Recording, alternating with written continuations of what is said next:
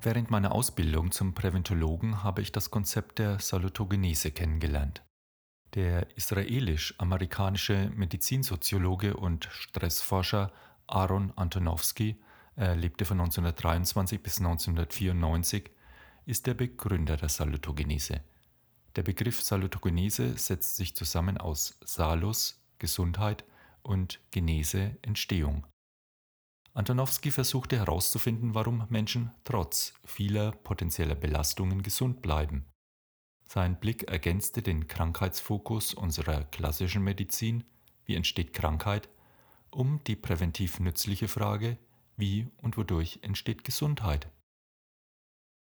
Doch zunächst einmal herzlich willkommen zu unserem Podcast Brain Food for Leaders. Schön, dass du wieder da bist. Mein Name ist Thomas Geuss. Auf seine Überlegungen kam Antonowski bei einer 1970 durchgeführten Untersuchung mit israelischen Frauen. Bei seinen Interviews hatte er, eher zufällig, miterhoben, ob die Frauen während des Zweiten Weltkrieges in Konzentrationslagern gefangen waren. Die Auswertung der Daten über körperliche und psychische Gesundheit brachte zunächst ein erwartbares Ergebnis. 51 Prozent der nicht vom Naziterror belasteten waren relativ gesund. Bei den Frauen, die das Konzentrationslager durchlitten und überlebt hatten, lag der Wert bei nur 29 Prozent. Statistisch gesehen war das Ergebnis klar: Belastungen machen krank. Wen wundert's? Antonowski war jedoch davon beeindruckt, dass die Überlebenden trotz der unvorstellbaren Qualen keine Langzeitfolgen zeigten und relativ gesund geblieben sind. Was ihn vor allem interessierte war, warum einige der untersuchten Frauen gut oder sogar sehr gut mit ihren leidvollen Erfahrungen umgehen konnten und andere wiederum nicht. Die Ergebnisse seiner Untersuchungen sind, wie bereits erwähnt, als Konzept der Salutogenese bekannt geworden. Die Salutogenese sieht Gesundheit und Krankheit als zwei Pole, zwischen denen sich das Kontinuum unseres Lebens abspielt und unsere Position auf diesem Lebensfluss verändert sich im Lauf des Lebens ständig. So gesehen sind wir weder vollständig gesund noch vollständig krank. Die Frage der Salutogenese ist also nicht, was Menschen krank macht, sondern was sie gesund erhält. Antonowski fand hier etwas, das er Kohärenzgefühl nannte.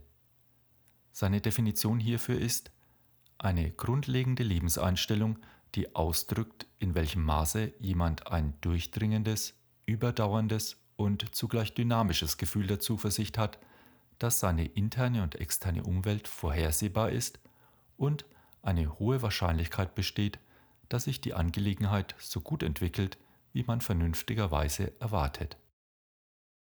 Je stärker diese zentrale Fähigkeit des Kohärenzsinns ausgeprägt ist, umso hilfreicher kann sie bei der Aufrechterhaltung von Gesundheit sein.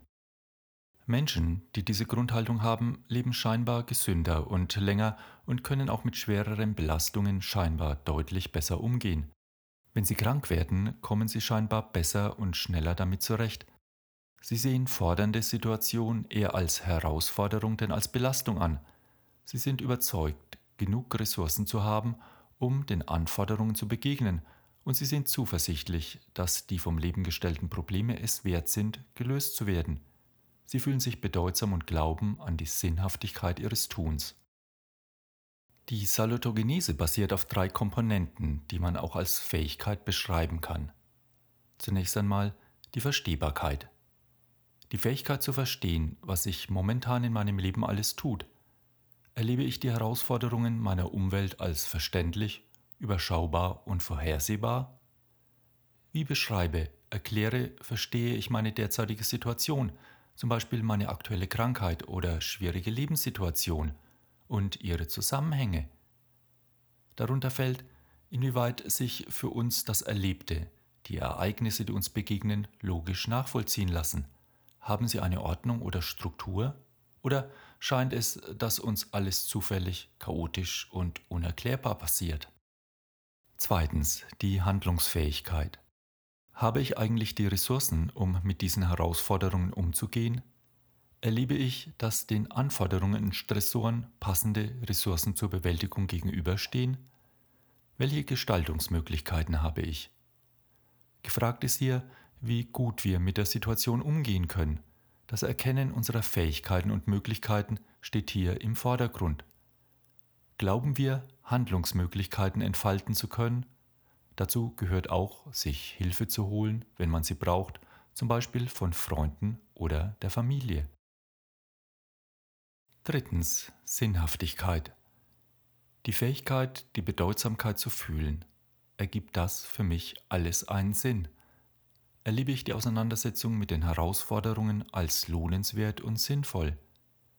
Gibt es tragfähige, sinnstiftende Zusammenhänge? Welchen Sinn machen meine Aufgaben, macht mein Leben in Bezug auf wen und was und in Bezug auf meine eigenen Lebensentwürfe?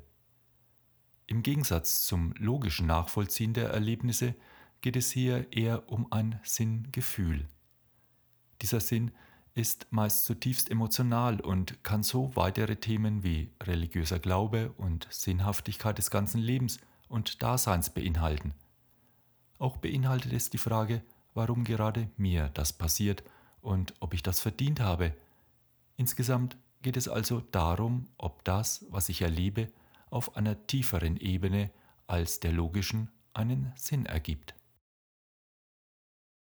Sieht man sich diese drei Aspekte an, spüren wir schnell, dass sie eng miteinander verknüpft sind.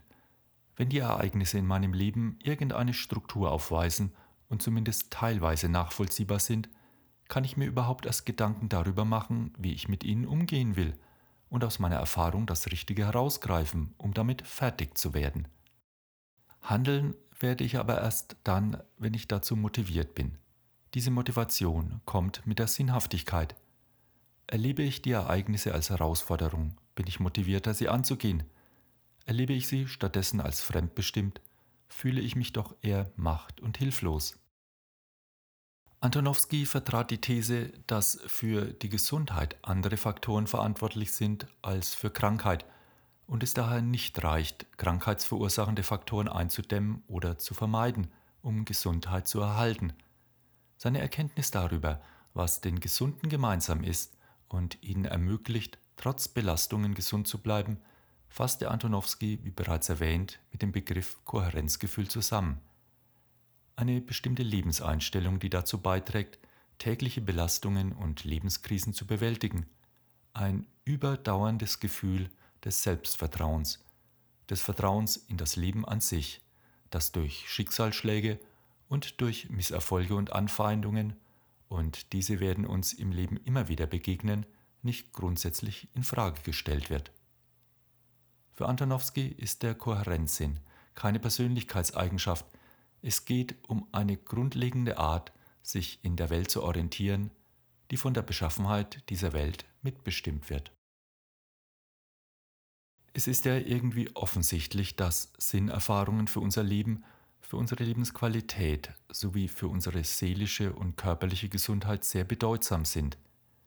Es ist also naheliegend, dass wir bei uns selbst und bei unseren Mitmenschen diese wichtigen Erfahrungen fördern sollten, zumal sie in den letzten Jahrzehnten vermutlich eher geringer geworden sind, zum Beispiel durch wenig sinnerfüllende Arbeit, durch prekäre Arbeitsverhältnisse, durch Stress im Beruf, in der Familie und zum Teil sogar auch in der Freizeit, durch abnehmende familiäre Bindungen, soziale Isolation. Die Auswirkungen der Corona-Pandemie haben hier vieles sichtbar gemacht. Umso wichtiger ist es, dass wir uns unserer Ressourcen, Potenziale und Fähigkeiten immer wieder bewusst werden. Je mehr Ressourcen uns zur Verfügung stehen, desto stärker bildet sich die Überzeugung heraus, dass das Leben sinnvoll, überschaubar und handhabbar ist. Zum Schluss noch drei Fragen, die ich mir ab und zu stelle. Erstens sitze ich am Steuer meines Lebensfahrzeuges. Denn je mehr Möglichkeiten und Alternativen ich für meine Zukunft entwickeln kann, desto weniger werden mich Veränderungen von außen irritieren. Zweitens, welche Richtung ist in meiner persönlichen Situation sinnvoll und nützlich? Denn je mehr ich mich auf das fokussiere, was da ist, als auf das, was fehlt, werde ich letztendlich nach Lösungen suchen, statt Probleme zu wälzen und versuchen, Probleme als Herausforderungen zu betrachten, die mich stärken. Drittens, wie kann ich meine Steuerungs- und Gestaltungskompetenz stärken und weiterentwickeln? Das Leitmotiv lautet, stärke deine Stärken und schwäche deine Schwächen, indem ich meine persönlichen Kernkompetenzen weiterentwickle und Schritte in meine angstbesetzten Defizitfelder durch persönliche Lernherausforderungen gehe, nach dem Motto, geh dorthin, wo die Angst ist. Hierzu findest auch einen Podcast von mir. Ich glaube, das ist die Folge Nummer 60. So, das war ein kurzer Ausflug in die Salutogenese und ich freue mich natürlich, wenn du wieder bis zum Schluss durchgehalten hast und vielen Dank dir fürs Zuhören. Bleib gesund und munter und bleibe uns gewogen und wenn du es gut mit uns meinst, freuen wir uns natürlich sehr über eine positive Bewertung auf iTunes oder auf einem anderen Kanal und wenn du unseren Podcast Freunden weiterempfiehlst, die davon profitieren könnten. Pass gut auf dich auf, lead your life, dein Thomas.